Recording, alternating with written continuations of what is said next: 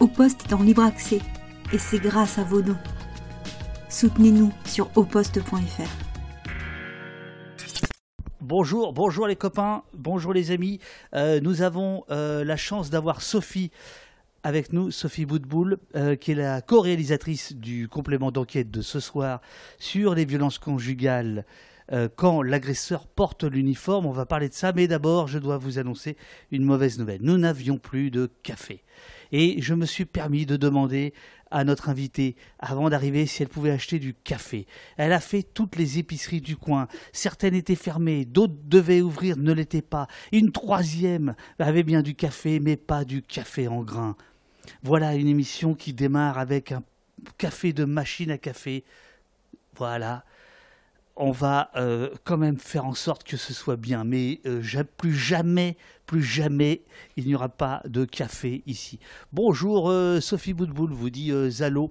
bonjour, Petit Dragon Vert. Merci pour ton soutien au poste, absolument. bonjour tout le monde. Alors, je vais me mettre du côté de, de, Sophie.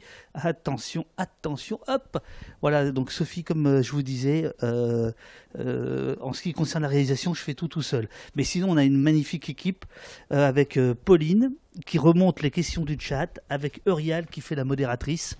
Euh, les femmes ont le pouvoir ici, il hein, faut le savoir. Ce qui n'est pas euh, sans vous déplaire, puisque avant de parler du... Il n'y a pas de hasard si vous, si vous réalisez ce, ce, film ce soir, c'est que la question euh, des femmes vous préoccupe. Est-ce que vous pouvez nous dire de quel collectif vous faites partie? Oui, donc je fais partie du collectif YouPress et on a été co-autrice à euh, plus d'une dizaine euh, d'une enquête qui s'appelle Femmes à abattre euh, sur les féminicides politiques, donc les assassinats politiques genrés. Vous nous aviez reçu au poste. et, et, vous n'aviez pas voulu venir ce jour-là. Alors Sophie, je tiens à vous dire, vous avez vraiment le réflexe de la presse écrite, vous tenez n'importe comment votre micro. Ah, il, faut, il, faut, le mettre plus près de la bouche pour qu'on vous entende mieux. Je, suis désolé. Pardon. Et vous n'avez pas voulu venir et je m'étais dit, ah mince, parce que je vous ai lu en 2019, vous avez publié Silence on cogne chez Grasset. Euh, et je voilà, quand, on avait invité le collectif Femmes à abattre, euh, vous avez cédé votre place à vos collègues. Oui, à mes, euh, mes brillantes collègues, Leila Mignano, Hélène Molinari et Anne-Laure Pinault qui étaient venues. Et donc, on est donc tout, tout ce collectif et c'est vrai que dans le collectif YouPress, beaucoup de journalistes font des enquêtes sur les violences sexistes sexuelles, sur les violences faites aux femmes des livres aussi, bah, euh, la, guerre invisible de Leila Minano sur les violences sexuelles dans l'armée et Julia Pasquale, euh, le Silence sous la blouse de Cécile Andrzejewski sur les violences euh, sexistes sexuelles à l'hôpital et, donc et, aussi sur la santé des femmes, Ariane Puccini et Delphine Bauer. voilà, c'est vrai qu'il y a beaucoup d'enquêtes menées sur les violences faites aux femmes au sein de notre collectif, et puis pas que, bien sûr, plein d'autres journalistes s'en chargent également.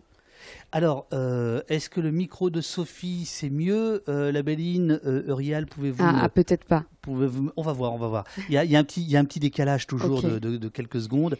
oui, et puis juste pour finir, quand même, cette enquête, la co-réalisation, c'est 100% YouPress, puisque c'est Ilione Schultz, qui est la journaliste réalisatrice du collectif, qui euh, bah, co-réalise, enfin on co-réalise ensemble ce complément d'enquête et qui elle euh, travaille aussi sur les violences sexistes sexuelles depuis euh, des années, qui a travaillé notamment sur le viol comme arme de guerre en Ukraine, notamment dans le cadre du projet Zero Impunity qui avait été mené par YouPress également.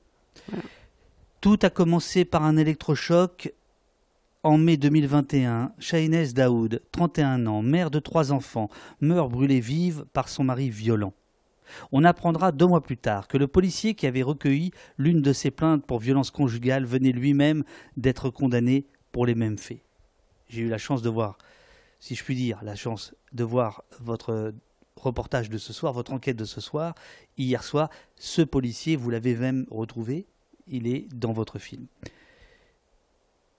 Gérald Darmanin annonce alors des mesures sans précédent. Ah là, Darmanin, tout policier condamné pour violence conjugale ne devra plus être en contact avec le public dans l'attente d'une décision du Conseil de discipline. Deux ans après, Comment ces mesures sont-elles appliquées? Ça c'est très télé, hein, on pose des questions au début. Comment ces mesures sont-elles appliquées? Comment policiers et gendarmes gèrent-ils la question des violences faites aux femmes au sein de leur propre rang? La journaliste Sophie Boudboul, c'est vous, autrice du livre remarqué Silence on conne chez Grasset 2019, révèle avec son équipe que euh, dans certains commissariats et gendarmeries, les intentions politiques ne sont pas toujours suivies des faits.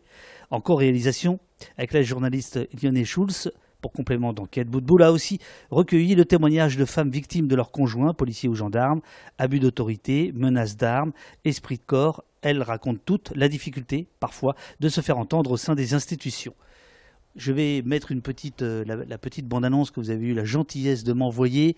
Hier encore, vous étiez en salle de montage. Racontez-moi ce que vous faisiez en salle de montage tard. Bah, les dernières modifications pour être sûr que qu'on vous euh, que ce soir vous aurez le complément d'enquête le le mieux le mieux réalisé. Enfin voilà, il y a toujours des petites modifications de, de dernière euh, minute. Et il y avait des questions de floutage, par exemple, non? Tout à fait, oui, oui, tout à fait, pour anonymiser euh, certaines personnes. Et puis, il y a aussi le plateau, l'interview de, de, Tristan Valex, qui, euh, qui, euh, qui euh, a été tourné lundi, oui. avec Christelle Ramière, qui est la sœur d'une femme qui s'appelle Karine Ramière, qui a été tuée par son ex-conjoint policier en 2016 avec son arme de service devant leur enfant de deux ans et demi.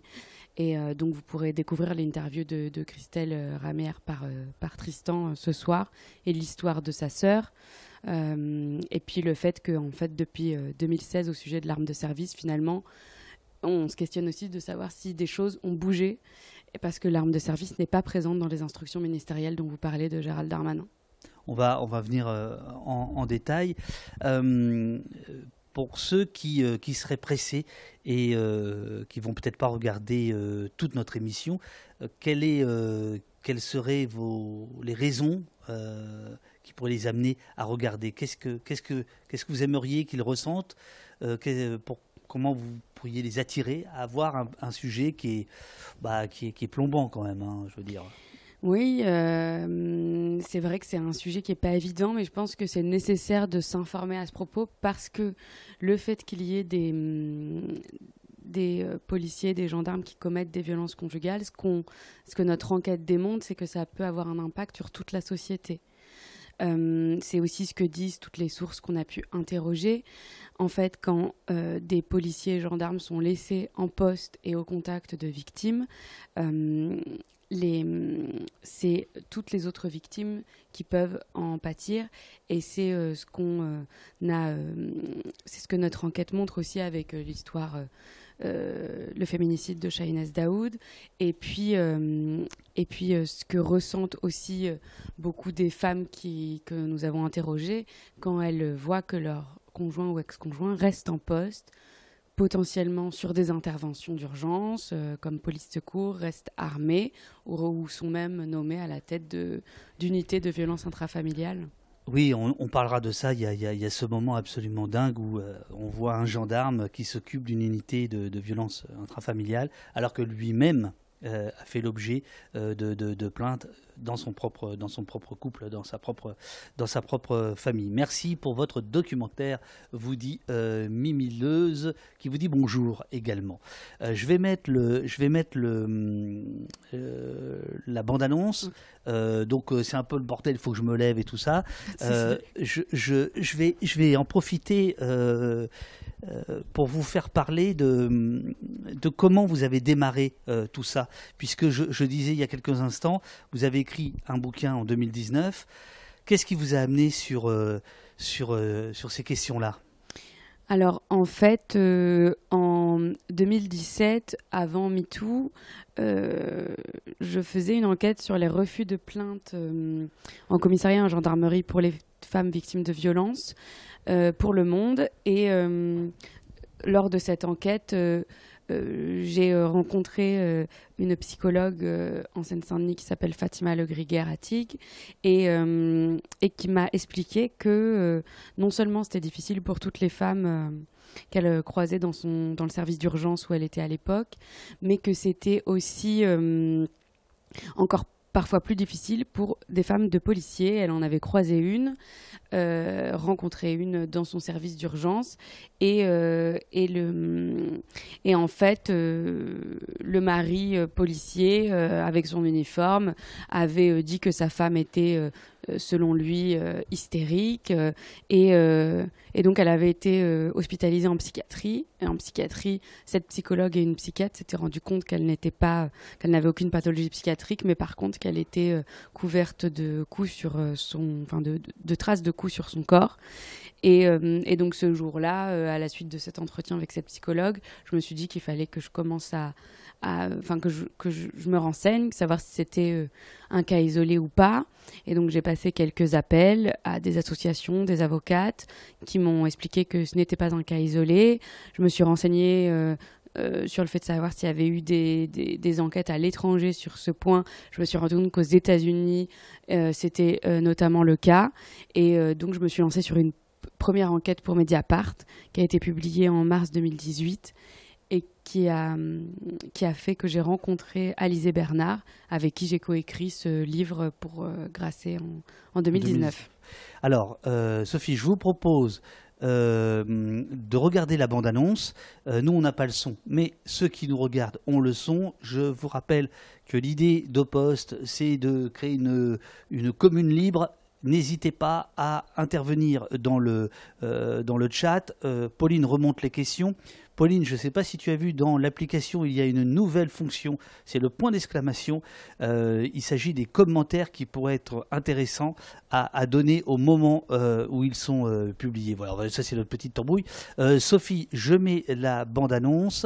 Elle dure 1 minute 30 et elle démarre par quelqu'un qui est très connu de nos services. alors, par contre, il ne faut pas qu'on cause, Sophie, parce que sinon ça, ça va couper le son. À tout de suite. Cela se passe en Nouvelle-Calédonie, où un colonel nommé numéro 1 de la gendarmerie en juillet dernier a été condamné en appel au mois de mai pour violence physique et psychologique sur son épouse. Un policier en poste à Toulon a tué son ex-compagne tôt ce matin avant de se suicider dans un village du Var. Un fonctionnaire de police a tué par balle deux de ses enfants et sa femme qui souhaitait le quitter avant de retourner l'arme contre lui. Depuis 2021, 437 gendarmes et 473 policiers ont été impliqués dans des violences conjugales, selon le ministère de l'Intérieur. 910 agents au total. Pour obtenir ces chiffres, jamais rendus publics, nous avons dû relancer le ministère à de nombreuses reprises pendant 10 mois. Face à notre caméra, sa porte-parole reconnaît aujourd'hui un problème.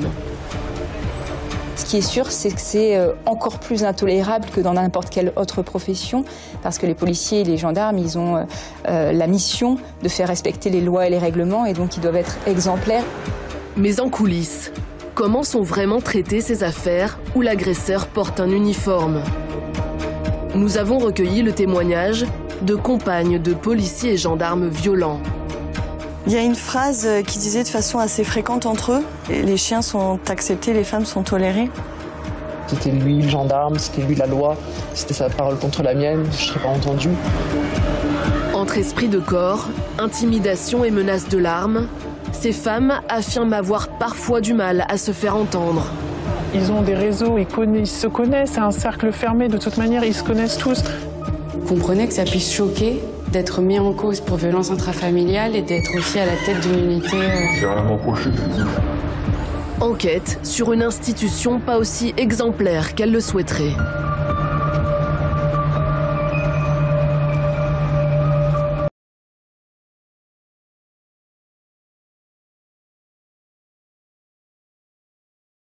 Voilà, voilà donc un extrait de euh, l'émission, enfin plus, plus exactement la bande-annonce euh, de, l'émission de, de, ce soir, du, du, reportage, de l'enquête, de l'enquête de, ce soir. Euh, au début de l'enquête, vous donnez un chiffre qui est inédit. Est-ce que vous l'avez en tête ce chiffre? Oui, c'est un chiffre que nous a donné le ministère de l'Intérieur au bout de plusieurs mois. Euh, on avait fait également une demande CADA, donc une demande d'accès euh, aux hum, documents administratifs. Euh, donc le ministère, au bout de, de donc 10 mois, si je ne me trompe pas, nous a donné ce chiffre de 910 policiers et gendarmes mis en cause depuis 2021. 910. 910. Et dans le détail, c'est 437 gendarmes et 473 policiers, donc mis en cause. Et après, dans les condamnés à des peines de prison ferme ou à du sursis, c'était un chiffre qui est dans les alentours de 200 mais donc ça ne compte pas les mesures alternatives aux poursuites ou les euh, procédures euh, de plaidé coupable, comparution en reconnaissance préalable de culpabilité par exemple, ou les stages euh, de responsabilisation sur les violences conjugales ou les amendes, voilà, qui sont des mesures alternatives aux poursuites qui peuvent se produire également pour des policiers ou des gendarmes mis en cause pour violences conjugales. Donc j'ai été surpris par, par deux choses en fait. D'abord l'étendue, presque 1000 en deux ans, ça fait 500 par an. Enfin, je veux dire, c'est quand même, euh, c'est quand même colossal. Euh, et puis euh, par la presque parfaite, le parfait équilibre entre police et gendarmerie. C'est-à-dire que là où souvent il y a des différences euh, d'approche, de travail, de doctrine, etc., etc. Là, pour le coup, euh, on a à peu près les mêmes chiffres, hein, c'est moitié-moitié, et il se trouve qu'il y a autant de, flics que de gendarmes. Donc, euh, ça signifie quelque chose selon vous ou pas? Bah, Ça, je ne sais pas. Après, ce qu'on peut dire, c'est que ce sont des chiffres du ministère, donc c'est des chiffres qu'on n'a pas pu vérifier dans le détail. Donc c'est pour ça que nous les avons sourcés euh, du ministère parce que c'est, il euh, n'y a pas une possibilité, euh, on n'a pas eu un fichier avec accès à tout le détail de, ces chiffres. Donc c'est pour ça qu'ils sont aussi à prendre avec précaution, c'est qu'on ne sait pas si on ne sait pas ce qu'il y a avant 2021 dans les dans les chiffres. on ne sait pas à quel moment ça s'arrête en 2023 le, ce recensement. Donc ouais, voilà, je pense qu'on.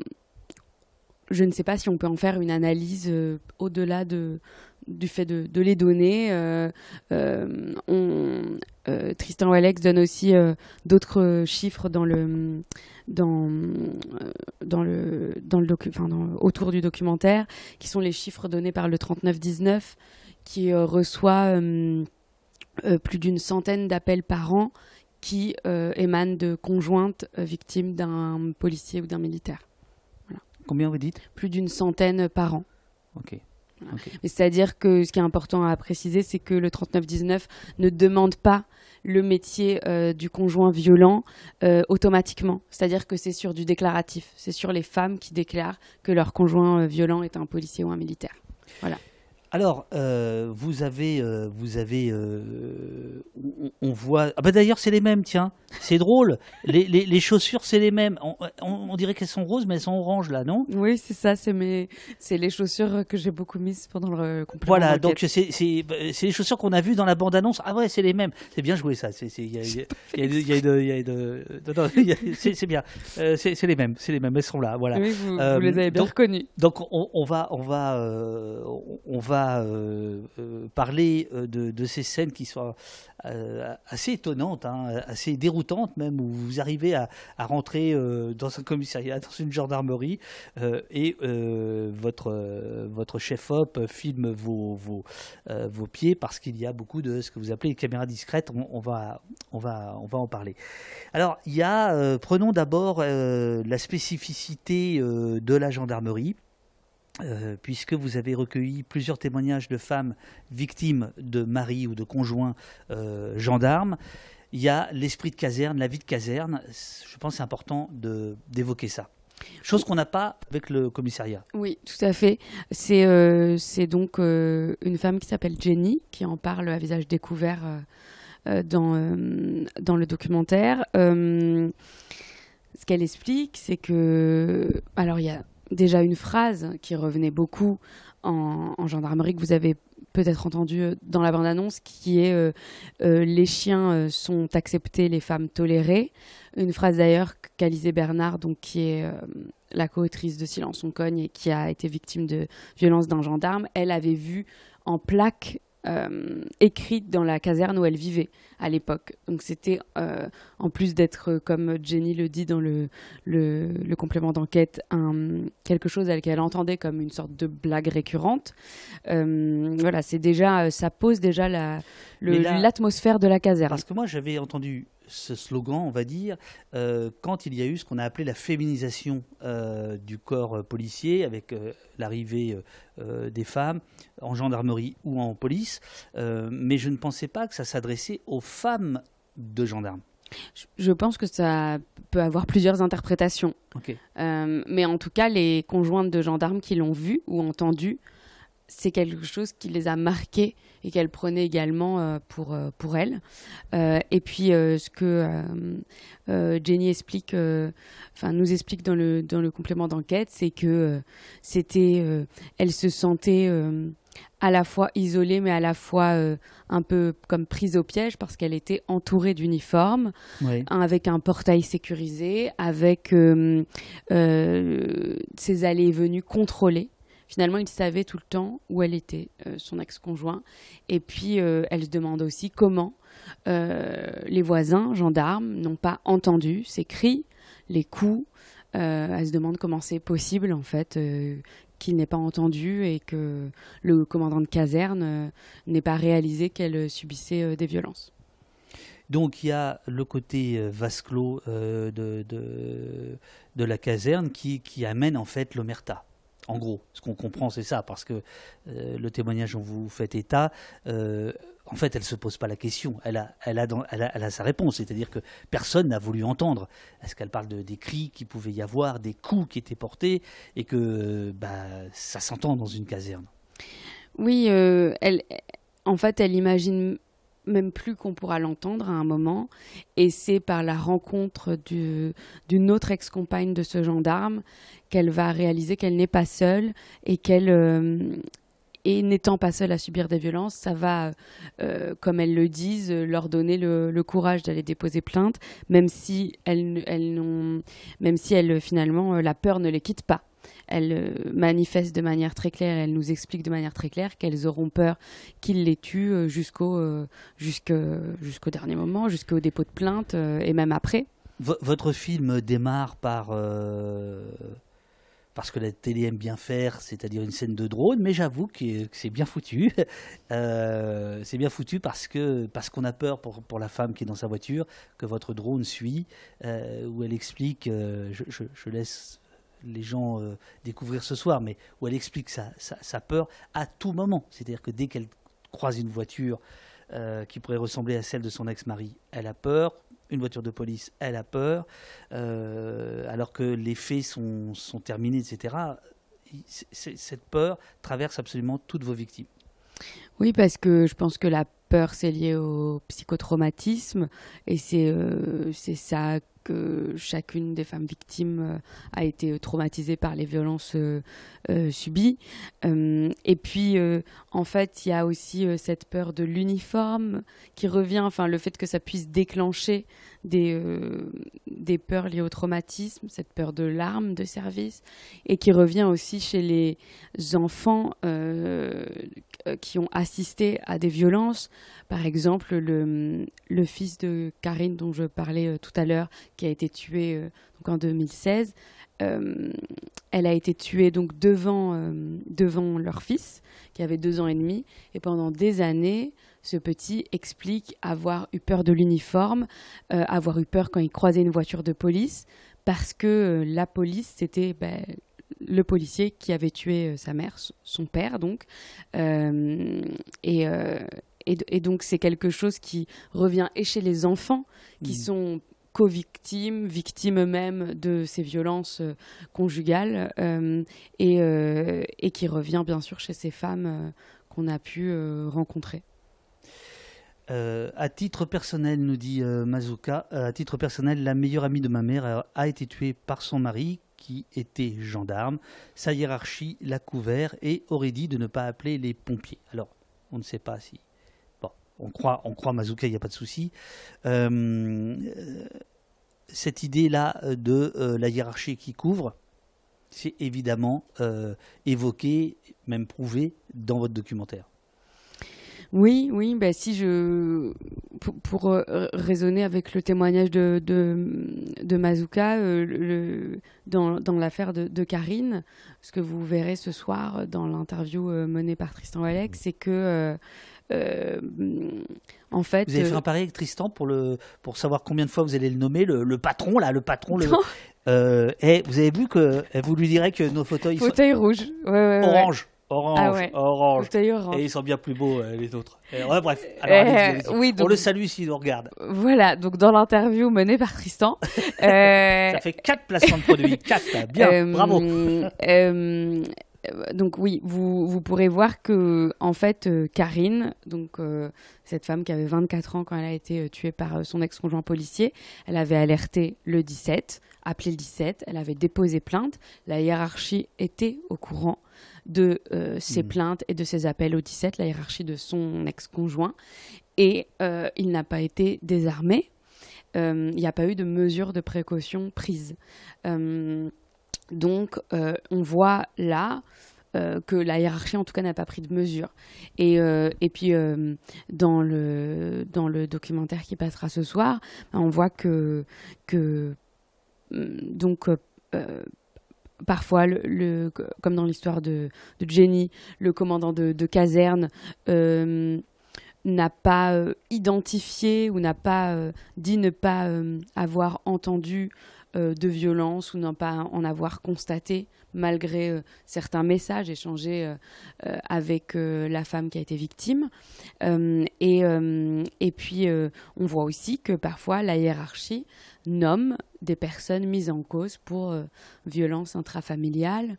Euh, et puis on a aussi le témoignage d'un policier euh, qui est fraîchement retraité, qui était à la tête d'une brigade de lutte contre les violences intrafamiliales et qui lui... Qui est découragé. oui, voilà, c'est ce qu'on peut dire, qui est découragé, qui en tout cas nous dit que il n'a pas été prévenu, il n'a pas été informé directement de cette instruction ministérielle. Finalement, il a été informé par voie de presse et que c'est lui qui a dû appeler son syndicat pour les récupérer, alors que normalement, tous les policiers et gendarmes doivent en être informés. Ça doit redescendre jusqu'au dernier. Euh, euh, enfin jusqu'à euh, tout, le monde, tous les, tous les gardiens de la paix. enfin, voilà. Donc tout le monde devrait en être informé et ne l'est pas. Et puis il signale aussi que c'est peut-être problématique de laisser la, l'appréciation euh, et la liberté d'appréciation au chef de service de maintenir ou non un gendarme ou un policier en poste. Euh, euh. Et, pourquoi il souligne ça? C'est selon lui parce que si jamais ce, gendarme ou ce policier à la tête du, qui est haut dans la hiérarchie a été lui-même condamné ou juste veut soutenir son effectif condamné, bah, que ça peut en effet être problématique. Je vais passer un petit extrait que vous avez eu la gentillesse euh, de nous, de nous confier, euh, que hum, France 2 nous a, nous a envoyé hier soir.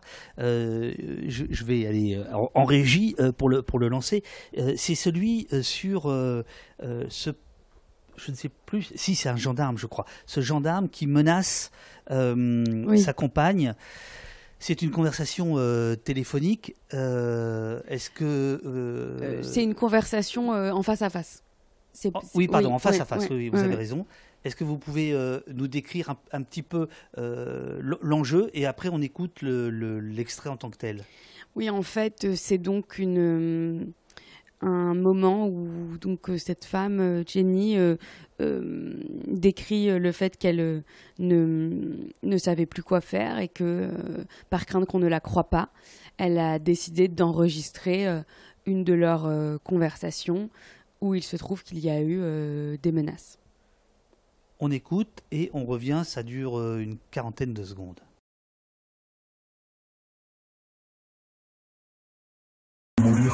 Des raisons de je sais pas quoi, des comptes, des photos, tes photos avec tes petits bleus. Mais vas-y, mais publie-les sur Facebook, Volco, il sert à rien avec, je vais te briser. D'accord Je vais te briser. Ta parole pour ta mienne. Ouh, gendarme. Ah, vu que t'es gendarme Vu que t'es gendarme Ah bah oui, mais tu veux jouer sur mon terrain, moi je jouer sur mon terrain, avec mes règles. Et quand c'est mes règles, c'est moi qui gagne.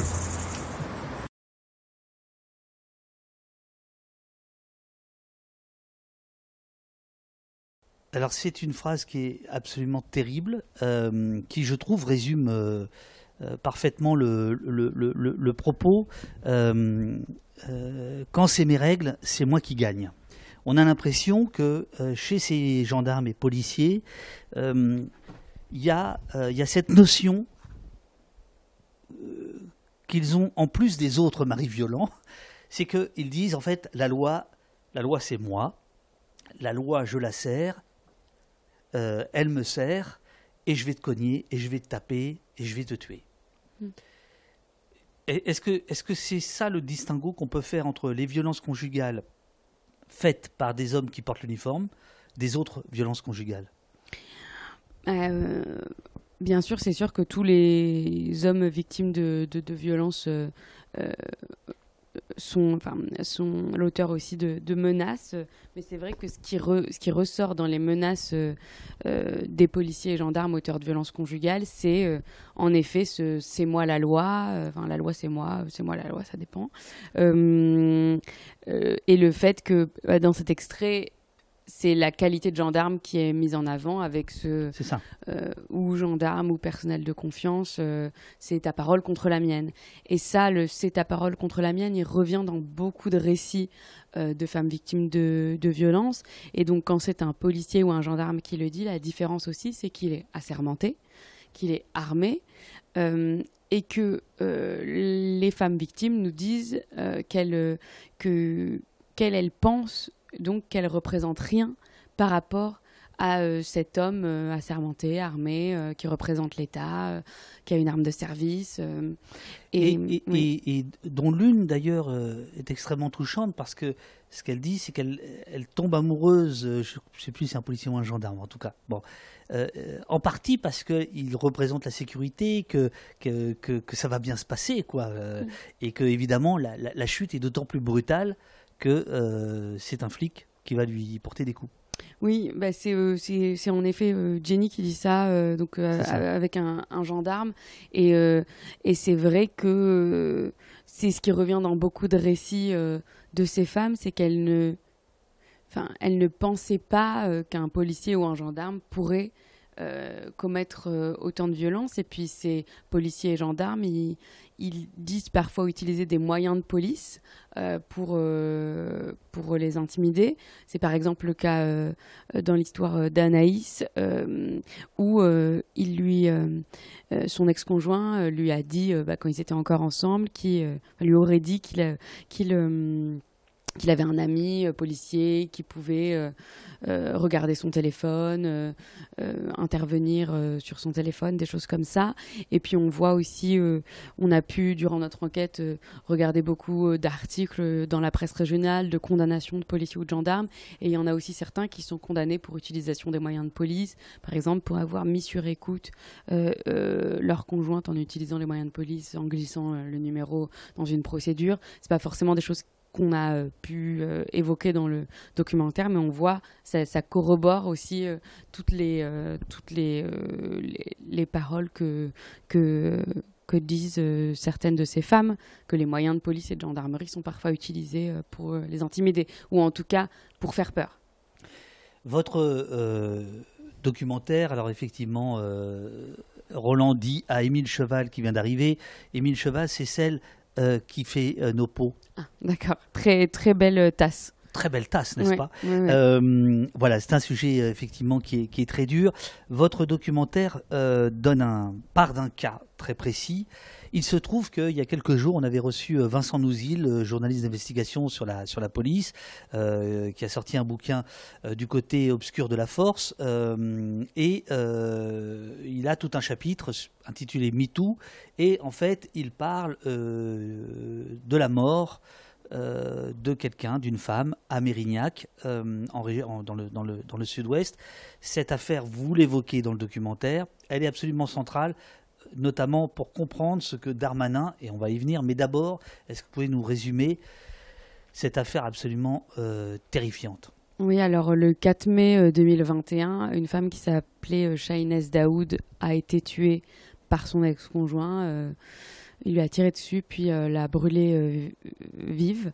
Euh, et, euh, et en fait, euh, euh, quelque temps après, le, le, canard enchaîné a révélé que le policier qui avait pris une des plaintes de Shahinez Daoud le 15 mars avait lui-même été condamné pour des violences conjugales à plusieurs mois de sursis le 10 février. Euh, donc quelques semaines avant de prendre la plainte de Shahinez Daoud.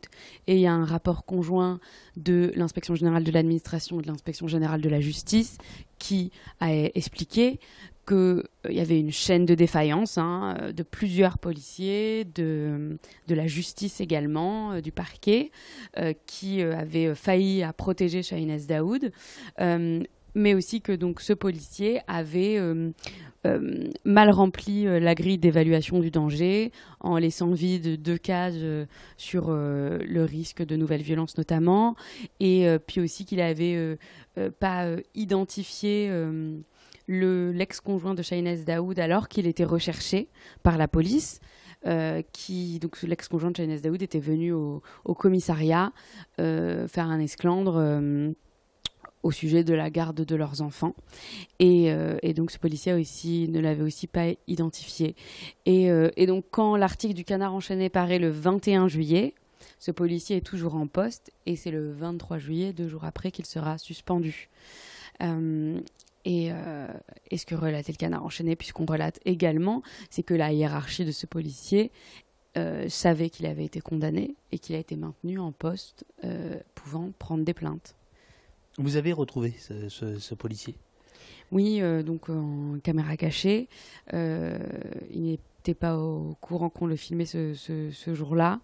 Euh, et, ce qui, ce qui dit lui-même, que vous pourrez découvrir, c'est qu'il était lui-même très mal à l'aise avec le fait de continuer à prendre des plaintes alors qu'il avait été condamné pour des faits similaires et qu'il s'en serait exprimé à sa chef de service alors et euh, qu'on l'aurait tout de même laissé au service des plaintes, notamment euh, selon lui parce que euh, aussi ce service était complètement débordé et, et que et que du coup, enfin voilà, sa hiérarchie l'a laissé au service des plaintes malgré une condamnation pour violence conjugale à euh, 8 mois de, prison avec sursis. Alors, vous voyez, la Sophie, elle a, elle a un paquet de notes, euh, elle, est, euh, elle, est, studieuse, elle est, sérieuse, elle est rigoureuse. Il y a, je sais pas, il y a, il y a 40 pages là. oui, j'ai un peu imprimé beaucoup de choses. Oui, non, mais c'est super, c'est super. Euh, ce, policier, c'est lui, je crois, qui, qui se considère, qui dit j'étais un peu menteur avec cette femme. C'est lui ou c'est un autre? Non, c'est lui. Hein. c'est lui qui dit que, alors pas avec cette femme, mais qu'en général, Il, était assez mal à l'aise sur le fait de continuer à prendre des plaintes après avoir été condamné pour des violences, puisque euh, il, se, il se disait mais, enfin, qu'est-ce que euh, il était gêné finalement de se retrouver face à des femmes victimes et de les conseiller, alors que lui-même il avait été auteur de violences. Et donc il le dit euh, de manière, euh, enfin voilà, il le dit de cette manière, euh, euh, et, et voilà, c'est vrai que c'est questionnant de se dire qu'il s'en est ouvert à sa hiérarchie et que sa hiérarchie, malgré la condamnation dont ils étaient informés, puisqu'il a rendu compte à sa hiérarchie de sa garde à vue et de sa condamnation par la suite, donc de février 2021, il a été maintenu au service des plaintes et donc euh, il a pu euh, entendre euh, Daoud. Et c'est vrai que on entend aussi les parents de Shahinez Daoud dans le documentaire qui se questionnent sur le fait du maintien de ce policier euh, à ce poste-là, et puis qui euh, sont dans une démarche avec leur avocat plus globale aussi de plainte contre ah. l'État, euh, en, en action en responsabilité de l'État, parce qu'il y a une chaîne de défaillance reconnue. De, de, nombre de policiers, pas uniquement de ce policier-là, mais de nombre de policiers, qui, ceux qui étaient aussi au-dessus euh, de ce policier, ceux qui euh, étaient en lien avec le parquet. Enfin voilà, il y a, y a nombre de défaillances qui ont été pointées dans un rapport de l'IGPN et aussi dans ces rapports euh, de l'inspection générale de l'administration et de la justice. couple de parents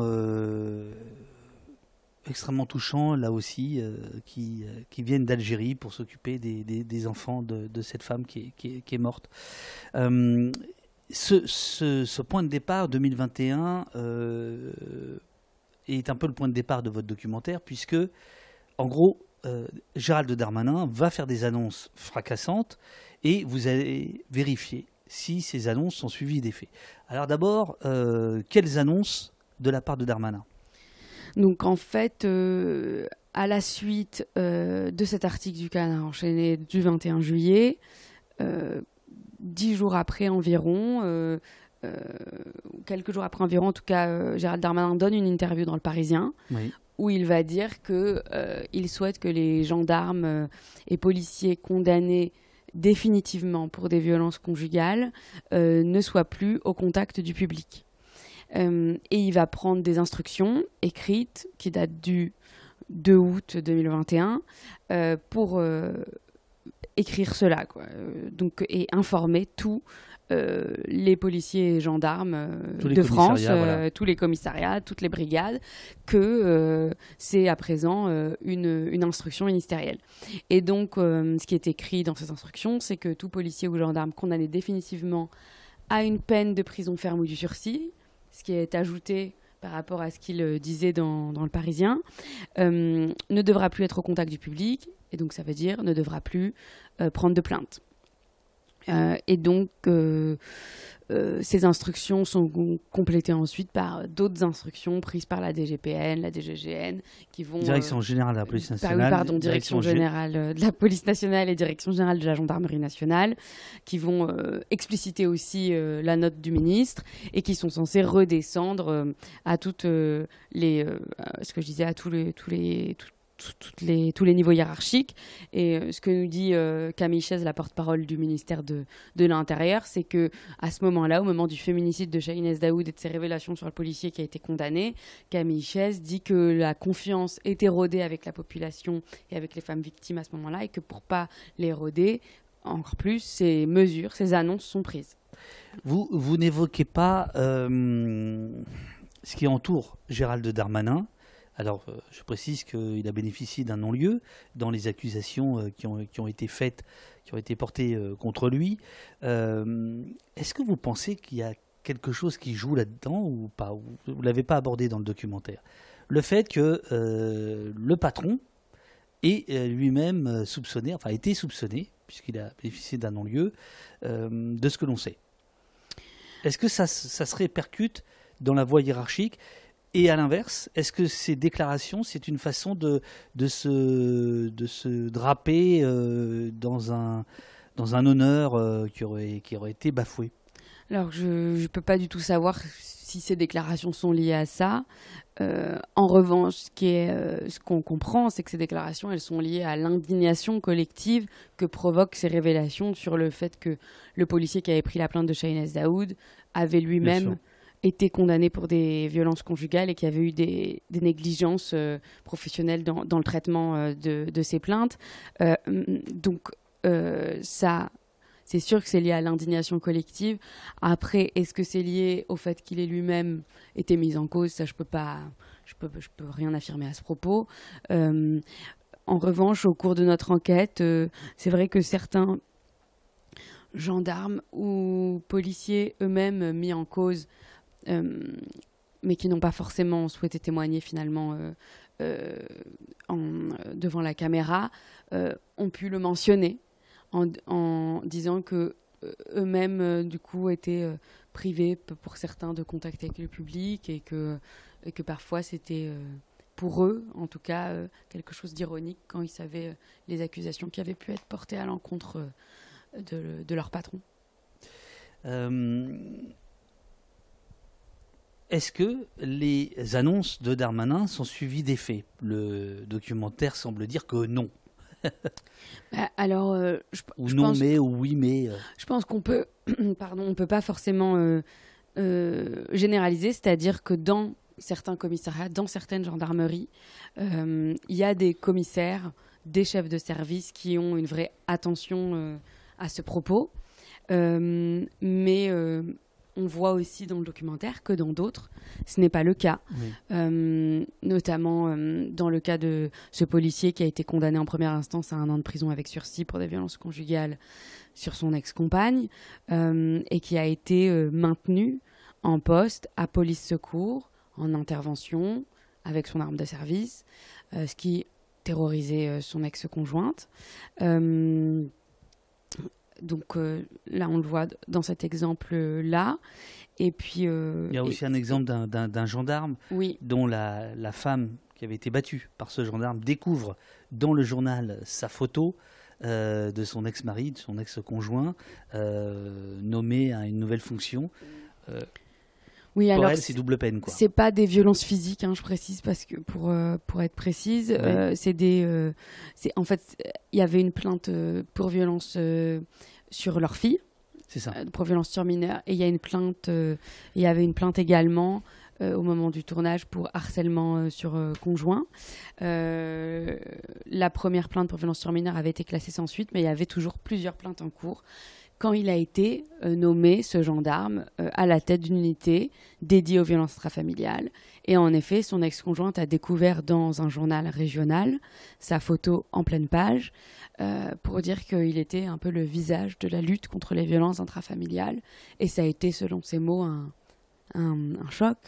ça lui a, c'était ce que ça lui a fait ressentir. Ce qu'elle dit, c'est de l'impuissance, de la révolte, et puis ce sentiment d'être un peu euh, le David contre Goliath, comme on dit quoi. Enfin voilà, euh, c'était vraiment un choc pour elle de découvrir ça dans le journal et puis de découvrir surtout que malgré des plaintes, malgré des mises en cause, il était nommé à, la tête d'une unité qui chaque jour reçoit des plaintes de femmes, d'enfants, des victimes de violences intrafamiliales, alors qu'il avait lui-même été mis en cause pour des violences sur leur enfant et sur euh, son ex-conjointe.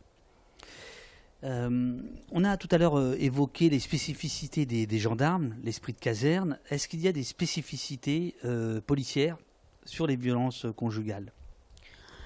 Euh, je pense que c'est un peu les mêmes euh, spécificités que pour les gendarmes. Finalement, euh, ce qu'on disait tout à l'heure, le fait que dans les menaces, il y ait ces, choses qui reviennent, le c'est moi la loi, mais aussi si tu déposes plainte, elle reviendra sur mon bureau, ou ça sera les collègues qui la prendront, ou, on ne te croira pas. donc ça, c'est quelque chose qui revient. Et puis le, le sentiment d'impunité aussi que peuvent avoir certains, euh, de se croire finalement euh, euh, au-dessus des lois. C'est ce que décrivent plusieurs de nos, des personnes que, que l'on a rencontrées. et et c'est ce qu'on ce qu'on peut voir aussi dans des même dans des affaires qu'on ne qu'on ne qui ne sont pas forcément mentionnées dans le documentaire. Il y a une affaire qui avait été révélée par Mediapart euh, sur un, gendarme euh, très haut placé euh, qui avait été promu à la tête de la gendarmerie de la Nouvelle-Calédonie après une condamnation en première instance et puis en appel pour des violences sur son ex-conjointe. malgré le fait que cette ex-conjointe avait écrit au gouvernement pour signaler les faits. et il y a une autre affaire qui a été euh, révélée par Street Press et sur laquelle j'avais aussi euh, euh, enquêté pour Mediapart, où une policière qui avait été victime d'un policier avait été, enfin pardon, qui avait été victime d'un homme qui était entré dans la police à la suite de sa condamnation, qui avait écrit à l'IGPN, donc l'inspection générale de la police nationale, et aussi à Gérald Darmanin pour lui exprimer qu'elle ne comprenait pas qu'un homme condamné pour des violences conjugales à son encontre elle était elle-même policière, je le rappelle, euh, puisse euh, entrer dans la police et puisse faire son, son école de police sans encombre et puis euh, bah, être ensuite intégrée à la police. Alors vous venez de, mentionner l'IGPN, il y a justement la test Cheka dans le chat qui nous demande est-ce que les conjointes de ces policiers, de ces gendarmes violents peuvent se plaindre directement auprès de alors l'IGS enfin voilà, auprès de, voilà, soit l'IGPN, soit l'IGGN, hein, qui est l'équivalent pour, pour les gendarmes. Et si oui, est-ce que ça change quelque chose? Alors, euh, bah, tout citoyen ou toute citoyenne peut saisir euh, l'IGPN ou l'IGGN, donc euh, elle aussi. après, je ne suis pas sûre que ça change quelque chose. dans le documentaire, il me semble pas euh, qu'il y ait de, de femmes qui aient saisi directement l'IGPN ou l'IGGN. En revanche, ça a pu être le cas euh, pour euh, Alizé Bernard, donc, je mentionnais, avec qui j'ai coécrit Silence on cogne, où elle, avait saisi l'IGGN, notamment des refus de plainte dont elle avait fait l'objet. Euh, et, de toutes les défaillances. donc il y avait eu un rapport de 160 pages euh, rendu par l'IGGN qui reconnaissait les défaillances euh, et tous les dysfonctionnements qui avaient existé dans sa prise en charge. Donc ça peut en tout cas déboucher sur des enquêtes qui sont sérieuses. Après, euh, c'est, euh, en tout cas, oui, pour répondre à la question, c'est, euh, c'est une possibilité, de toute façon, puisque tout citoyen citoyenne peut saisir l'IGPN ou l'IGGN. Alors il y a une discussion euh, dans, le, dans le chat qui nous dit ça me déprime trop ce genre d'émission. Euh, en parler, ça fait du bien aussi. Euh, Durdenov dit mais le refus de plainte c'est honteux en soi. Voilà, ça, ça réagit. Euh, et Durdenov justement qui pose une autre question. Ces violences envers les conjoints sont déjà abominables. Que sait-on de celles à l'encontre des enfants? Par, par, des policiers. Oui, par des policiers. Euh, ben, comme je le disais, euh, dans le complément d'enquête, il y a euh, une plainte qui a été déposée en 2020 par une ex-conjointe de gendarme, mais qui a été classée sans suite. donc, c'est un petit peu difficile d'en parler. c'est en tout cas des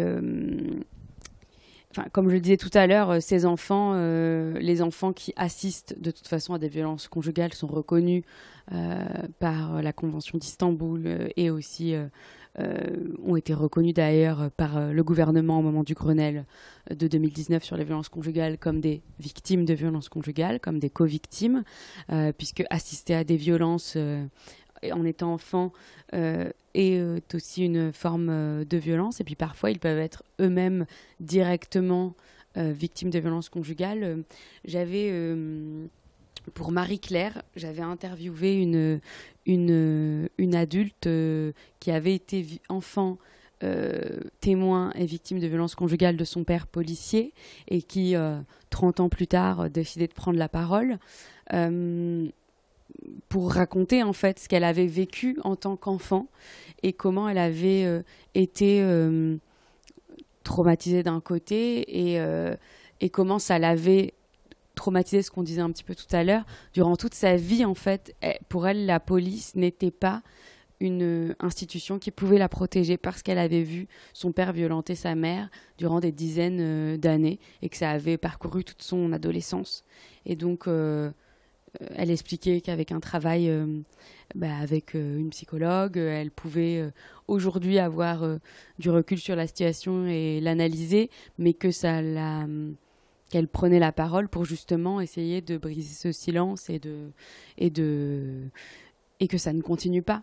Que les enfants victimes de violences conjugales aussi, de violences intrafamiliales, de policiers et de gendarmes soient aussi entendus euh, et que leur, euh, leur peur à eux aussi de l'arme de service, des mots de leur euh, père soit, puissent être aussi entendus et que leur mère soit également entendue. Parce que c'est ça qui a été très violent aussi pour elle, c'est de savoir que sa mère avait jamais été entendue. Mister Coltrane qui insiste ça fait deux fois qu'il pose la question, on va la poser. Quel lien de corrélation, sinon de causalité, peut-il être fait entre violence conjugale et diverses problématiques addictives? Alors là, on sort du champ policier et gendarmesque qui est le vôtre, mais est-ce que, est que vous avez rencontré euh, dans les 900 cas euh, que vous avez euh, réussi, enfin vous avez réussi à obtenir ce chiffre? Parce que comme toujours, la police est très floue dans les chiffres de son travail donc d'elle-même, de, son travail, de ses pratiques. Mm. et donc voilà, il y a ce chiffre que vous donnez au tout début. Est-ce que, est que par exemple, il y a une relation de, cause à effet En fait, euh, on, a, on a aussi euh, beaucoup, euh, on a aussi euh, échangé beaucoup avec Sébastien Rocher, qui est criminologue euh, et euh, spécialiste des questions de, de police notamment. Tout premier invité de poste en février 2021, le cobaye des cobayes, qu'on remercie et qui est venu euh, depuis une ou deux fois. Ouais. Et je leur- on le remercie aussi également euh, pour le temps qu'il nous a accordé. Et c'est vrai que on, il, il nous a mentionné plusieurs études en fait américaines euh, qui parlent de ce lien justement entre les problématiques addictives, le stress, la dépression, le burn-out et les violences conjugales commises par des policiers. Donc c'est quelque chose qui a été étudié aux États-Unis, euh, de même que d'ailleurs la corrélation qu'il peut y avoir entre euh, des policiers auteurs de violences conjugales qui commettent aussi des violences euh, en service, des violences policières. Donc, euh, c'est des choses qui ont été étudiées plutôt du côté des États-Unis. En France, Mais vous pouvez préciser un peu le, le résultat de ces études? Alors, l'étude sur le, le stress, les conditions de stress et les conditions de travail et le burn-out, euh, donc il y en a eu plusieurs. euh, et euh, j'ai pas forcément en tête, je suis désolée, là, les, les, euh, les hum, résultats de ces études. Oui. Cela dit, vous pourrez les retrouver dans nos sources qui seront publiées sur le site de France, France TV, puisqu'on a listé aussi toutes les études qui avaient pu être citées ou sur lesquelles qu'on a pu lire aussi tout au fil de, de cette enquête. Et euh, en revanche, l'étude, je peux vous en dire un peu plus sur l'étude euh, du professeur euh, Stinson, si je ne me trompe pas, au niveau de son nom de famille, sur le lien entre violence conjugale et violence commise en service. Alors lui, il a étudié plusieurs cas aux États-Unis et, et donc il voyait que dans 21 des cas, il pouvait avoir une corrélation. Je peux vous retrouver le chiffre exact, ça je l'ai dans mes nombreuses notes. Euh, Non, tout va bien. euh, Euh, bah, Il y a, quelqu'un qui s'est foutu de ma gueule tout à l'heure en disant mais au poste c'est pas un oral. Donc non non non tout va bien tout va bien. Non, on, ira, voilà. on ira voir le, le- le- le lien ce soir après la diffusion du, du documentaire sur sur France 2. En tout cas, c'est vrai que c'était une étude assez intéressante à, à lire parce que euh, c'est vrai que euh, j'avais échangé sur cette étude pour Mediapart, donc euh, avec plusieurs chercheurs et chercheuses pour essayer de comprendre si on pouvait faire cette hypothèse en France également, donc d'un continuum de violence finalement, Oui. que quand il y avait des violences conjugales commises par des policiers et des gendarmes, est-ce qu'il pouvait aussi il y avoir des violences commises en service? Et il y avait plusieurs chercheuses et chercheurs qui disaient que cette hypothèse leur semblait être une hypothèse sérieuse. Et, euh, et j'avais euh, aussi euh, soumis à ces, ces différentes sociologues et chercheuses le, un cas en, en particulier sur lequel j'avais travaillé pour le canard enchaîné, qui est une femme qui avait subi des violences d'un policier.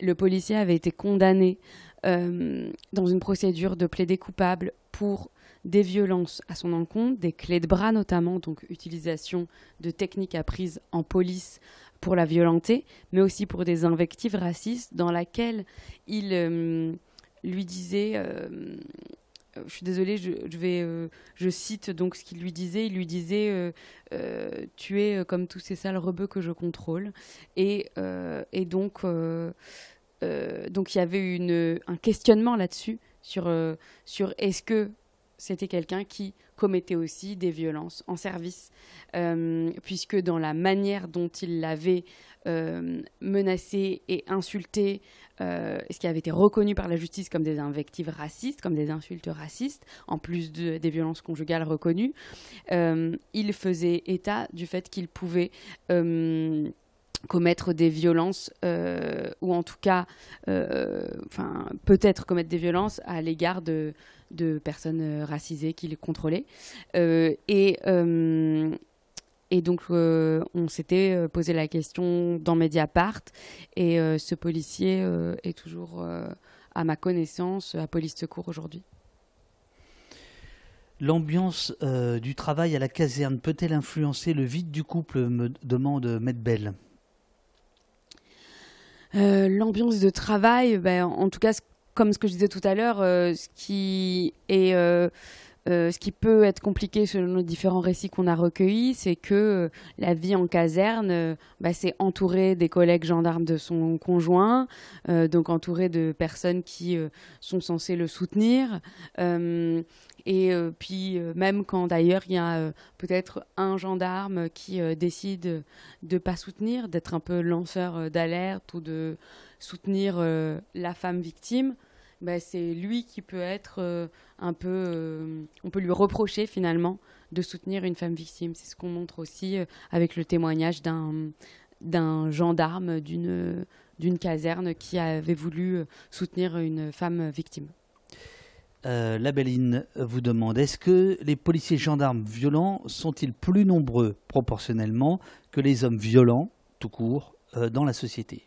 Alors ça, c'est pas quelque chose que l'on peut dire. Euh, on n'a pas de chiffres à ce propos. Puisque je pense qu'il faudrait avoir des chiffres exhaustifs sur tous les policiers et gendarmes mis en cause pour pouvoir faire un tel euh, comparatif. Euh, et euh, en revanche, je peux vous citer une étude qui été citée dans mon livre, mais qui date un petit peu, qui avait été faite aux États-Unis en 91 par une chercheuse qui s'appelle Leonore Boulin Johnson et qui avait interrogé plus de 700 policiers et elle leur avait demandé s'ils avaient commis des violences dans les six mois précédant ce sondage. Et 40% avaient répondu oui, qu'ils avaient commis des violences sur leur épouse ou leur enfant dans les six mois précédant euh, euh, l'enquête de cette, euh, de cette chercheuse.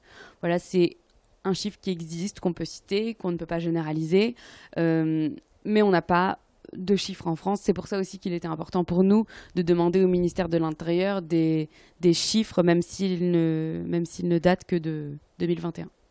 Alors je vais euh, passer un euh, deuxième et dernier extrait que euh, l'équipe de Tristan Valex euh, nous, a, nous a confié. Euh, je vais vous laisser donner le contexte. C'est l'extrait justement de l'arme de service, de, de, de, la menace par arme.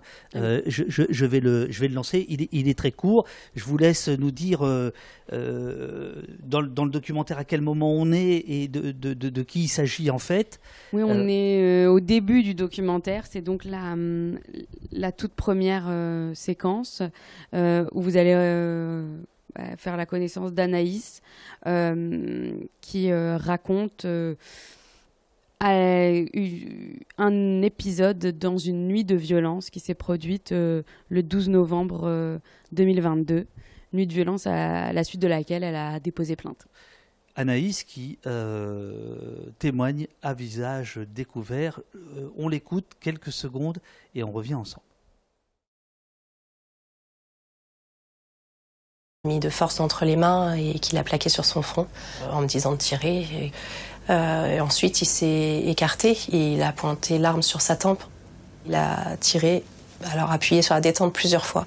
J'ai compris que l'arme n'était pas chargée, mais, euh, mais voilà, c'était horrible. Et ensuite, il se baisse vers son sac et il fait le geste de la charger. Je l'entends qui fouille dans son sac, donc je pense son chargeur. Ensuite, il met l'arme à côté de moi et il me dit de repeindre les murs, suivant son expression, et qu'il appellera la police ensuite. Et euh, il me laisse comme ça, en fermant la porte, seul avec son, avec son arme.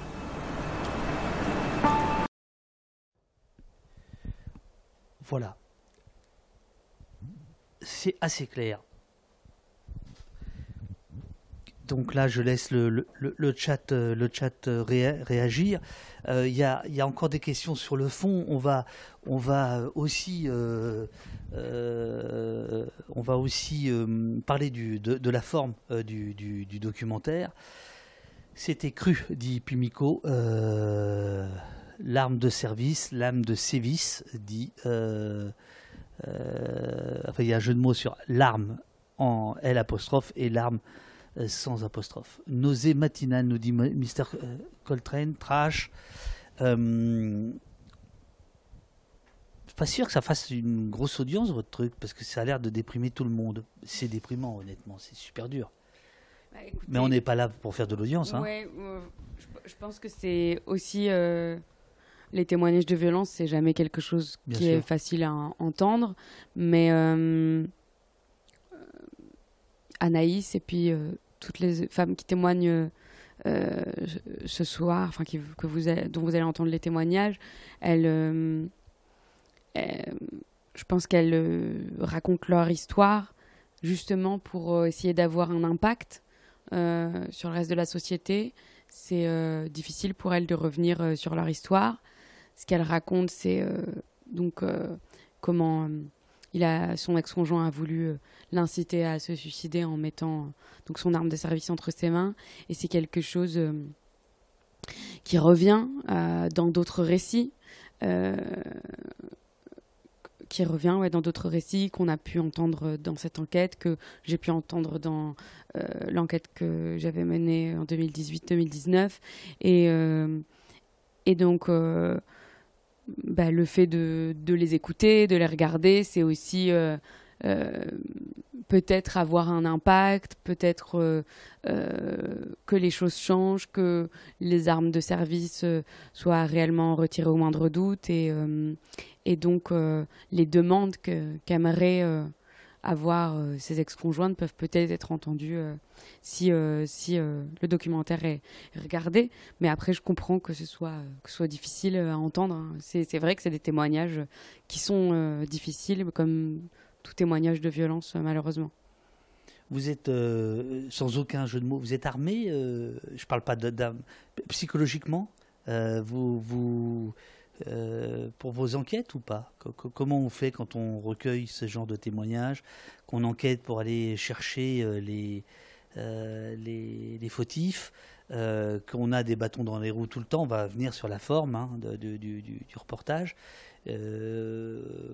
Euh, vous êtes soutenu, vous avez une rédaction avec vous, comment ça se passe? Oui, alors bien sûr, durant cette enquête, on a été très soutenu, très encadré, très accompagné par la rédaction de France TV Presse, pour les citer Caroline Gauthier, notre rédactrice en chef, et Sébastien Leguet, notre producteur. Et aussi par euh, toute l'équipe euh, des rédacteurs rédactrices en chef de, de compléments d'enquête, euh, donc Séverine Lebrun, Hugo Plagnard, Clément Castex et Tristan. Alex, qu'on a cité déjà plusieurs fois.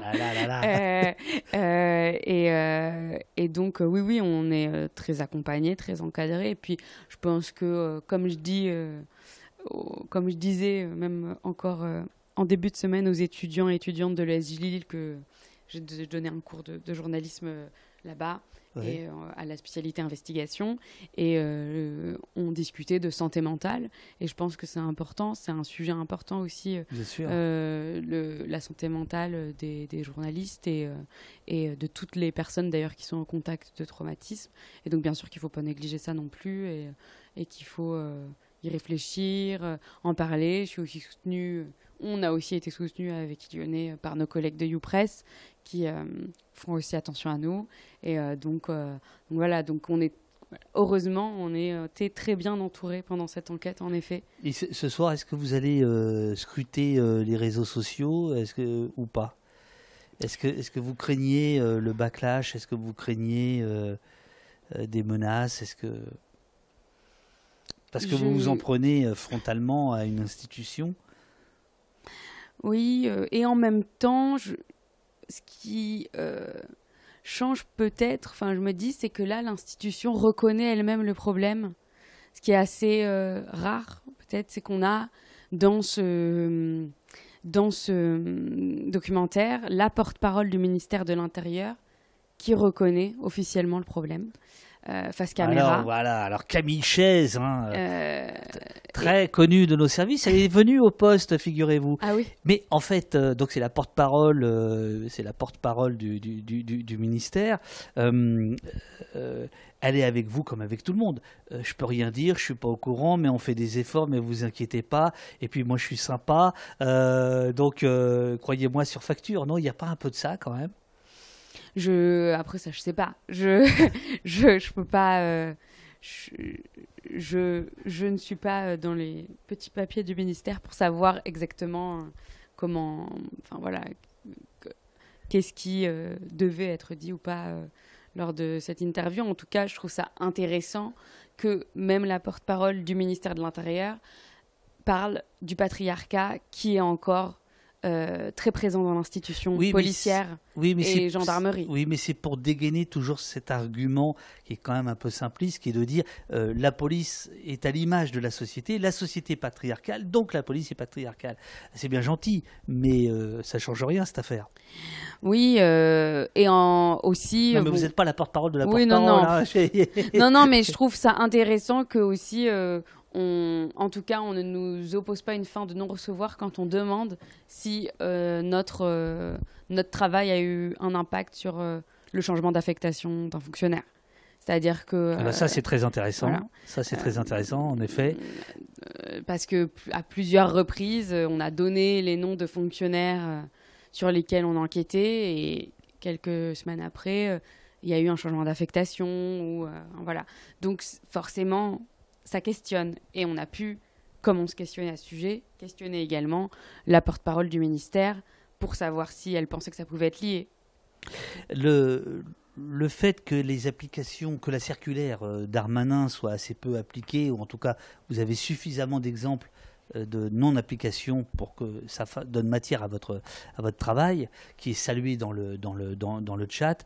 Euh, est-ce que euh, l'argument euh, qui est celui de la liberté d'appréciation de la hiérarchie, hein, grosso modo, il y a une circulaire et puis finalement c'est le sous-chef qui dit au chef faudrait faire quelque chose pour le voilà, euh, cette liberté d'appréciation serait en fait la garante d'une zone floue et du fait que rien ne change ou peu de choses. Vous êtes d'accord avec ça ou pas? Vous, trouvez que c'est un argument qui est valable? Bah, c'est en effet euh, ce que dit le, le- le policier qu'on a interrogé, enfin le policier retraité, enfin, fraîchement retraité, euh, qui, est, qui était donc un policier spécialisé euh, dans la dans l'accueil des femmes victimes de violences euh, conjugales et intrafamiliales, et qui dit que cette liberté d'appréciation, en effet, laisse un, un flou, enfin en tout cas euh, qu'elle a des limites. Euh, et je pense que si on parle des limites de cette instruction, il y a aussi quelque chose qu'on a découvert lors de notre enquête, mais qui est pas euh, qu'on n'a pas forcément pu, parce qu'on n'a pas forcément pu tout euh, euh, expliciter, c'est que en fait cette circulaire n'était pas rétroactive, c'est-à-dire que toutes les condamnations avant août 2021 ne comptent pas. Donc ça veut dire que si un gendarme ou un policier est condamné en juillet 2021, il n'est pas écarté du public automatiquement, euh, comme euh, l'écrit euh, cette circulaire. Et on a pu enquêter sur un cas pareil que, vous ne verrez pas, mais dont je peux vous parler quand même.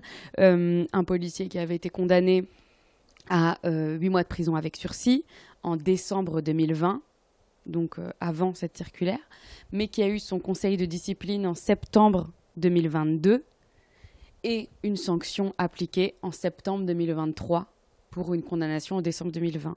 Eh ben, ce policier ne rentre pas dans l'application de cette circulaire. Donc, euh, ça peut poser des questions et c'est euh, euh, un fonctionnaire avec qui on a pu échanger en off qui nous disait qu'il était perplexe face à tout ça parce que lui-même euh, avait euh, pu euh, être face à des collègues qui avaient été condamnés en 2019 pour des violences physiques et qui eux étaient toujours en poste au contact du public. Donc voilà. Il y a des, des associations de, de femmes ou de- ou d'ex-femmes, de, conjointes ou d'ex-conjointes de, de- de policiers victimes de coups, victimes de menaces. Il y a des, des groupes de parole, il y a des choses comme ça où, où, euh, où c'est très éclaté. Alors, dans votre documentaire, on comprend qu'il y a deux victimes euh, qui, font cause commune, on va dire. Euh, est-ce qu'il y a ce genre de choses ou ça reste des des combats solitaires? Il y a, au moment de, des révélations qui ont entouré le, féminicide de Shahinez Daoud, une pétition qui, est toujours en ligne d'ailleurs sur euh, change.org, euh, du- d'un plusieurs associations, d'un collectif, mais qui est parti du collectif Abandon de famille, euh, qui lutte contre les violences économiques, les violences économiques conjugales. Euh, donc qui avait demandé, qui avait recueilli plus de 25 000 signatures, qui demandait un recensement national de, tous les policiers et gendarmes auteurs de violences dans leur couple, mais aussi contre des plaignantes, contre des collègues, donc plutôt aussi auteurs de violences sexistes sexuelles en général, et qui avait donc interpellé le ministère à ce propos. et puis il y a des toutes les associations de femmes victimes de violences travers le, pays, que ce soit la Fédération nationale Solidarité Femmes, euh, qui gère le 3919, euh, les euh, CIDFF, donc Centre de droits des femmes et des familles qui reçoivent des femmes victimes de violences conjugales, ou les autres associations sont au courant de cette problématique. Euh, et ils sont très euh, euh, attentifs. Après, à ma connaissance, il n'y a pas un groupe de parole en France dédié aux conjointes de policiers et de gendarmes violents, mais je pense que, en revanche, il y a des espaces de, de, parole dans toutes les associations que, que je viens de citer. il y a aux États-Unis, pendant plusieurs années, il y a une, une, une femme euh, qui s'appelle Diane Wettendorf, qui a beaucoup travaillé sur cette problématique des violences conjugales commises par les policiers, qui a écrit des, livres à sujet, un guide pour les femmes victimes, euh, qui avait créé un groupe de parole dans une association et qui euh, a cessé d'exister quand elle est partie à la retraite. J'avais eu la chance de rencontrer Diane Wettendorf à, à Chicago et lors d'un plusieurs reportages que j'avais fait là-bas. Et c'est vrai que bah, elle était un peu euh, désabusée finalement, parce que beaucoup de femmes continuaient de la contacter alors qu'elle était à la retraite, beaucoup de femmes de policiers qui ne trouvaient pas forcément d'espace de parole aux États-Unis pour ça. Euh, mais je pense qu'en France, il y a des espaces pour toutes ces femmes, puisque toutes les associations euh, d'aide aux femmes victimes de violences sont au courant de cette problématique et ils sont attentives. Pimiko, une des pilières de de la communauté d'Opost euh, prolonge euh, ce que vous venez de dire. Qu'est-ce qui est fait concrètement pour résoudre ces problèmes de comportement de violence sexuelle chez les agents de police? Y a-t-il des formations obligatoires? Il se trouve qu'il y a une scène dans votre documentaire où une assistante sociale, si j'ai bien compris, vient sensibiliser des policiers à ces questions-là oui, en fait, c'est une formation qui est organisée, euh, par, euh, comme beaucoup d'autres formations pour la police, euh, par le centre Hubertine Auclair. Et donc, c'est une travailleuse sociale de l'association Du côté des femmes dans le 95 et, et une autre de ses collègues qui forme des policiers dans un commissariat ce jour-là. Et euh, en fait, euh, c'est une dizaine de policiers qui sont pour la plupart et de policières volontaires. Et, euh, donc, ils sont, ils sont formés. Puis nous, on a profité aussi d'être présentes à cette formation pour demander à certains de ces policiers s'ils avaient été au courant de ces instructions ministérielles et si oui, ce qu'ils en pensaient. Et donc, sur sept policiers qu'on a pu interroger, il y en avait qu'un qui avait entendu parler de ces instructions ministérielles. Donc euh, ça permettait aussi de voir que cette circulaire n'était pas remontée euh, à tous euh, les policiers, même ceux qui sont intéressés par une formation sur les violences conjugales. Durdenov nous demande, vous demande, est-ce que ces corps de police génèrent cette violence ou est-ce qu'elles l'attirent bah, je, pense que c'est une question auquel euh, je ne peux pas vous donner de réponse, euh, à part en effet retourner dans ces études dont je parlais tout à l'heure euh, aux États-Unis, où le professeur Stinson, comme la chercheuse Leigh Goodmark, qui est, elle, chercheuse en droit, eux font, elle et lui font une corrélation, donc c'est chercheurs et chercheuses américains, entre entre oui euh, donc euh, les euh, violences conjugales et le reste des violences, le continuum de violences dont je parlais tout à l'heure. donc voilà, je, vous renvoie à leurs études parce que ça n'a malheureusement pas été étudié pour l'instant en France et à l'article de, de Mediapart où donc j'avais pu interroger plusieurs chercheurs et chercheuses qui s'appellent violence conjugale, euh, des policiers, je crois, euh, les policiers peuvent... Ah là là, je vais vous retrouver le titre. Vous, vous- vous allez retrouver le titre. Ouais. Alors, euh, pendant que euh, là, il y, a du- il y a du monde qui arrive sur le, sur, dans, dans l'émission, soyez les bienvenus. Euh, nous sommes avec euh, Sophie Boutboul, euh, qui est en train de chercher dans ses 40 pages le titre d'une étude. Ça y est, elle a, trouvé. Euh, Sophie est co-réalisatrice du film qui est diffusé ce soir à complément d'enquête sur France 2, euh, Violence conjugale, quand l'agresseur porte l'uniforme, c'est le titre.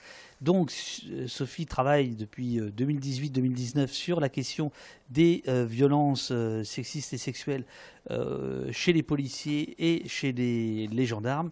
Et euh, euh, ce film est cet aboutissement. Il y a, alors, euh, vous voulez dire le, le titre vous avez trouvé le Ah titre oui, alors le titre de l'article dans Mediapart, c'est Violent au travail, des policiers peuvent aussi l'être à la maison.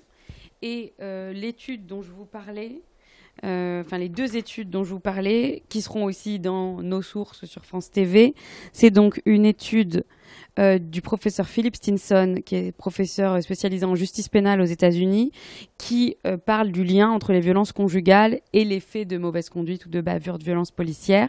Et donc, il a étudié euh, 324 cas de policiers interpellés pour des violences conjugales entre 2005 et 2007 et 21% impliquaient un agent qui avait été aussi mis en cause devant une cour fédérale pour des violations des droits civiques. Donc ça peut être des fautes, fouiller quelqu'un alors qu'il était hors service ou des violences sur la population. Voilà. Et il y a aussi la professeure euh, Leigh Goodmark qui a travaillé sur ce sujet, professeure de droit. Pareil, euh, le, lien de son étude sera aussi dans les liens euh, France Télé, euh, nos sources euh, sur euh, France TV, euh, France2.fr, je sais pas. Vous aurez le lien exact. Oh, je, je pense qu'on aura le lien avant vous. Il est déjà dans le chat parce que ça, c'est Eurial, la modératrice. Ah, elle, c'est une machine. Et il faut savoir a- quand on rediffuse l'émission quelques minutes après le, le- le direct, Eurial remet tous les liens cités dans l'émission. Donc, donc, on vous fait une méchante concurrence. Et pourtant, voilà. Non, non, mais c'est. En tout cas, moi, j'apprécie beaucoup le côté presse écrite de Sophie. C'est du sérieux. Il y a des notes, il y a des références. Euh, voilà, on est, on est, voilà, on est, on, est dans le, dans le sérieux. Il y a une scène qui, est très forte, euh, dont on a vu un tout petit extrait dans la, dans la bande, dans la bande annonce. Euh, vous, vous, vous pénétrez dans un, commissariat et vous allez vous retrouver face à un, un gendarme qui est à la tête euh, d'une unité euh, de violence intrafamiliale, euh, alors que lui-même a été accusé de ces choses-là. Vous pouvez nous raconter la scène? Oui, ben, c'est bon, vrai que donc euh, pour en fait euh, donc c'est donc l'histoire dont nous parlions en en début, enfin tout à l'heure, Oui. donc d'une femme qui a découvert dans le journal, euh, dans un journal régional, que son euh, conjoint, enfin ex-conjoint, était euh, qui, qui, qui était mis en cause, euh, avait été nommé en janvier 2023 à la tête d'une unité dédiée aux violences, euh, dédiée à la lutte contre les violences intrafamiliales. Et donc, euh, chef de cette unité, avec euh, six enquêteurs sous sa responsabilité. Et donc, euh, on s'est rendu dans cette brigade pour pouvoir échanger avec lui. Et bon, il se trouve qu'on est tombé nez avec lui en rentrant dans la brigade. Et, donc, on a pu échanger avec lui.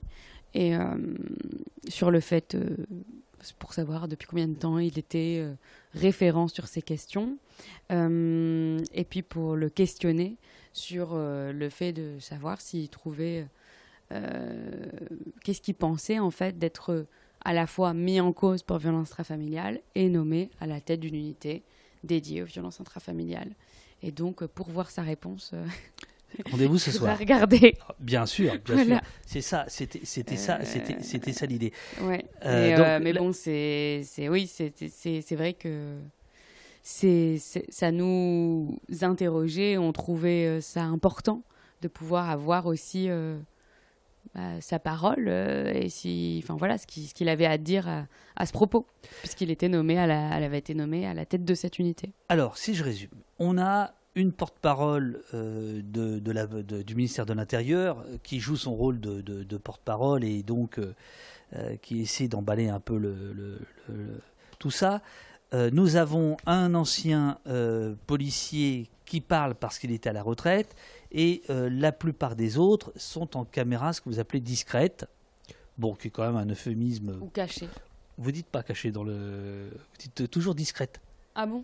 Ouais. Parce que le, il y a un policier qui est vraiment en caméra cachée. Et ça, c'est écrit euh, en Ouais. revanche. Ouais, ouais, ouais. Et Le, le c'est quoi la différence entre caméra discrète et caméra cachée? Il n'y en a pas, techniquement. Euh, ben, euh, alors, je pense que discrète, la caméra est visible. Ouais. Cachée, elle ne l'est pas. Voilà. Mhm. Je pense que c'est ça la. Alors les caméras cachées, pour préciser, euh, c'est souvent des caméras boutons, hein, euh, un petit bouton qui filme. euh, Bon voilà. Euh, non, je, je- je- je vous parle de, de- de ça parce que évidemment votre travail il est absolument salutaire, formidable et c'est la raison pour laquelle on est ravi de, de participer au Ramdam pour que des gens voient ça ce soir. Mais moi j'avoue que la technique de la caméra cachée, de la caméra discrète me, me, me gêne. Alors est-ce que euh, vous est-ce que vous pouvez comprendre qu'on soit gêné à regarder ça Et qu'est-ce qui euh, légitime, selon vous, euh, cette utilisation?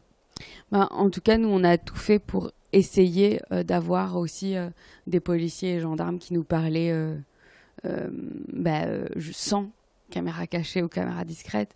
Et malheureusement, parfois, on arrive à, à un mur. Donc, du coup, quand il n'y a pas d'autres possibilités, c'est euh, pour ça que euh, on, s'est tourné vers, euh, vers ces moyens-là. Mais on aurait aimé et vraiment, jusqu'au dernier moment, on a essayé d'avoir un policier ou gendarme auteur de violences conjugales qui nous parlerait face caméra. Bon, bah, ça n'a pas, pu se, faire. En revanche, on a quand même un, gendarme euh, qui nous parle au téléphone, euh, dont on peut entendre la parole, euh, qui a accepté de nous parler à ce moment-là. Voilà, pendant plusieurs, enfin pendant de longues minutes, bien sûr, on n'a pas, on n'a pas gardé l'intégralité, mais voilà, c'était quand même des échanges assez longs. On aurait aimé, pareil, pouvoir l'interviewer en face, mais voilà, ça a été proposé, mais ça n'a pas été accepté. Voilà, donc euh, du coup, il y a des, parfois, il y a des des dispositifs qui sont mis en place quand il n'y a pas euh, possibilité de faire autrement. Est-ce que ça n'a pas été accepté par la hiérarchie Que certains policiers ou gendarmes étaient d'accord pour vous parler, mais la hiérarchie a refusé? N- euh, non, en tout cas là c'était plus des décisions euh, personnelles euh, puisque je, enfin, je, réfléchis. Non, je crois pas qu'il y ait eu des refus. euh, Je ouais non je, en tout cas pas dans les cas que je citais là. Parce qu'on voit à un moment donné, euh, je crois que c'est dans la même scène, euh, vous arrivez dans, ce- dans cette gendarmerie à la recherche de, ce gendarme, et en fait son supérieur sort, et le réflexe du supérieur, c'est de vous dire, euh, bah, attendez, je vais vérifier auprès de ma hiérarchie si je peux vous parler, et on comprend que s'il a vérifié, on lui a pas donné l'autorisation. Euh, et je, me permets de vous parler de tout ça parce que euh, vous, vous démontrez par ces images, en fait, le mur du silence auquel vous avez fait face. Et là, on imagine celui auquel ont fait face les victimes. Ah bah euh, oui oui c'est vrai que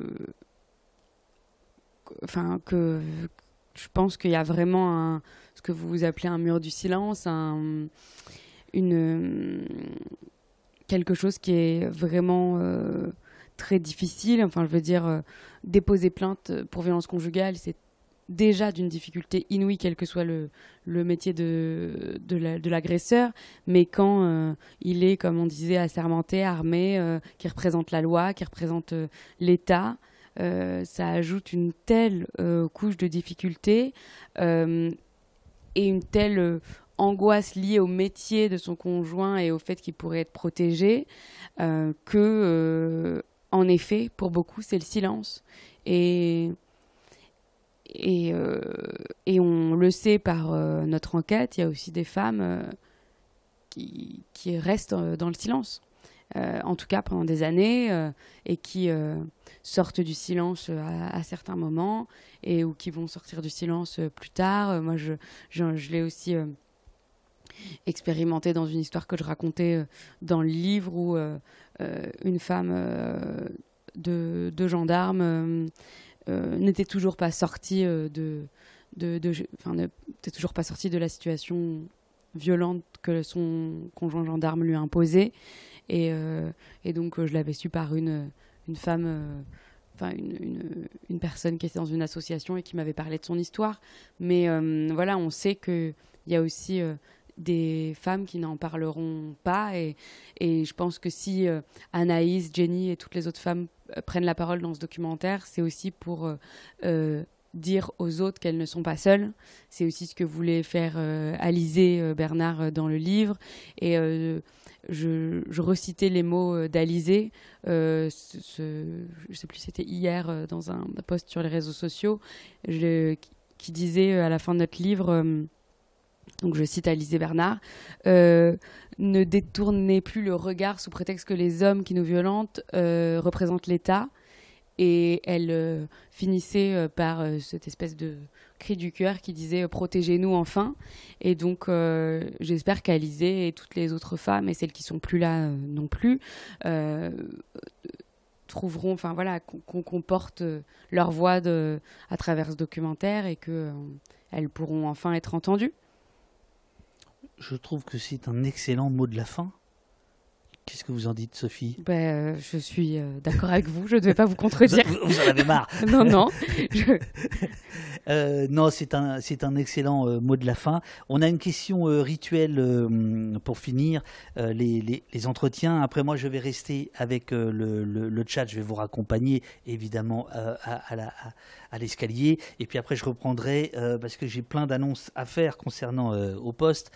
beaucoup, beaucoup de, beaucoup de choses. Mais d'abord, la question rituelle de, fin. Qu'est-ce qu'on a fait pendant, pendant une heure et demie ici? Qu'est-ce qu'on a fait? Alors, on a échangé, vous m'avez posé des questions, euh, et euh, ben, on était au poste.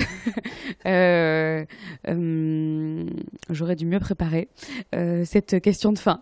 et ben, moi, je vous remercie déjà de cette une heure et demie d'entretien, de m'avoir invité, de par euh, cette invitation, avoir invité aussi bah, toute l'équipe de complément d'enquête, Lionel Schultz, avec qui j'ai co-réalisé euh, cette enquête euh, de plusieurs mois, qui donc nous a pris bah, donc plusieurs mois et, qui bah, voilà qui, sort ce soir et on espère que vous serez là pour la regarder. Donc merci de l'avoir mise en valeur, d'en avoir parlé, de l'avoir regardé et et puis bah, pour ce qu'on a fait, bah, on a échangé. Et merci euh, pour cet échange. Merci à vous pour euh, votre rigueur. C'est vraiment très, très appréciable. Euh, jusqu'à 21h hier, vous m'envoyez la bande-annonce, etc. Vous vous n'arrêtiez pas de savoir si tout allait bien, si j'avais tout ce qu'il fallait pour préparer. Enfin bon, voilà. Merci pour votre travail et cet entretien, nous dit euh, Marbre Doul. Merci pour ce travail, nous dit Mr. Coltrane. Euh, Subasama nous dit merci pour cette discussion et votre travail. Merci pour votre travail et bon courage pour la suite, dit euh, Medbel. Merci, euh, dit Zalo. Euh, Durdenov, vraiment merci d'être venu. C'est un sujet très peu connu et qui est assez important. Soutien à vous et à toutes les victimes. Euh, merci, Sophie, dit Eurial. après, il y a des gens qui se foutent de ma gueule. Aujourd'hui, on a, eu un son de droite, c'est-à-dire un bon son. Sophie Boutboul est une super journaliste, nous dit la Béline nous dit merci. Je suis très impressionné. Euh, on me demande de ne pas oublier euh, de faire la photo. Je, je, vais faire une petite photo de, de vous. Euh, on vous retrouve ce soir puisque vous apparaissez dans le, dans le documentaire. Oui, tout à fait. C'est ce qu'on appelle du journalisme incarné. Incarné. Voilà. C'est la euh, plaie, madame, c'est la plaie. et donc, vous me verrez en effet euh, dans cette enquête. Euh, non, je ne veux pas vous gêner parce que. Non, non, juste comme ça pour savoir. Quand on vous voit téléphoner. Je téléphone vraiment. Tout à fait. Oui, mais à la personne Oui, dans la voiture. Ou, à votre mère, ou je ne sais non, non. non, non, euh, oui, oui, il y a une, un moment de téléphone dans la voiture de nuit. Je téléphone vraiment euh, à cette heure-ci euh, de nuit. Ouais, ouais, c'était, c'était un vrai coup de téléphone qu'on n'avait pas pu faire avant parce qu'on est en journée de tournage. Donc, donc voilà. Et, et donc, oui, bah, je voulais dire merci à tous ceux, celles et ceux qui m'ont dit merci. voilà, merci pour vos merci.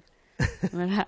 Merci beaucoup d'être venu et hâte de voir euh, votre film. C'est à 22h30, 22h55. Aïe, aïe, aïe, il y a quoi avant? Eh ben, Il y a Envoyé spécial. En fait, il y a une soirée dédiée à la lutte contre les violences faites aux femmes. D'accord. Et donc, Envoyé spécial et euh, porte sur. Euh, alors, il y a un envoyé spécial sur juger les hommes violents et un autre qui se passe. Euh, alors, euh, c'est du surf pour aider les femmes victimes de violences à appréhender leur traumatisme. Et donc, c'est surf thérapie.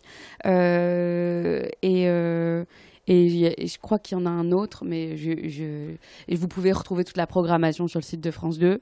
mais donc voilà, il y a envoyé spécial d'abord, et ensuite le complément d'enquête à 22h55, 23h, voilà, qui commencera j'étais certain que Uriel rebondirait à vos merci. Donc Uriel nous dit merci de dire merci pour les merci. On arrête là. Ah, merci Uriel. Hein. voilà. voilà. alors on arrête là parce que sinon c'est. ou alors on, va jusqu'à 22h55 et puis voilà. Alors je, je, je vais je vais euh, bah, je vais couper. Euh, je vais mettre la scène pause ou quelque chose. Je sais pas peut-être. Euh, ouais si je, je sais ce que je vais faire. et puis on se retrouve dans dans quelques instants, chers amis.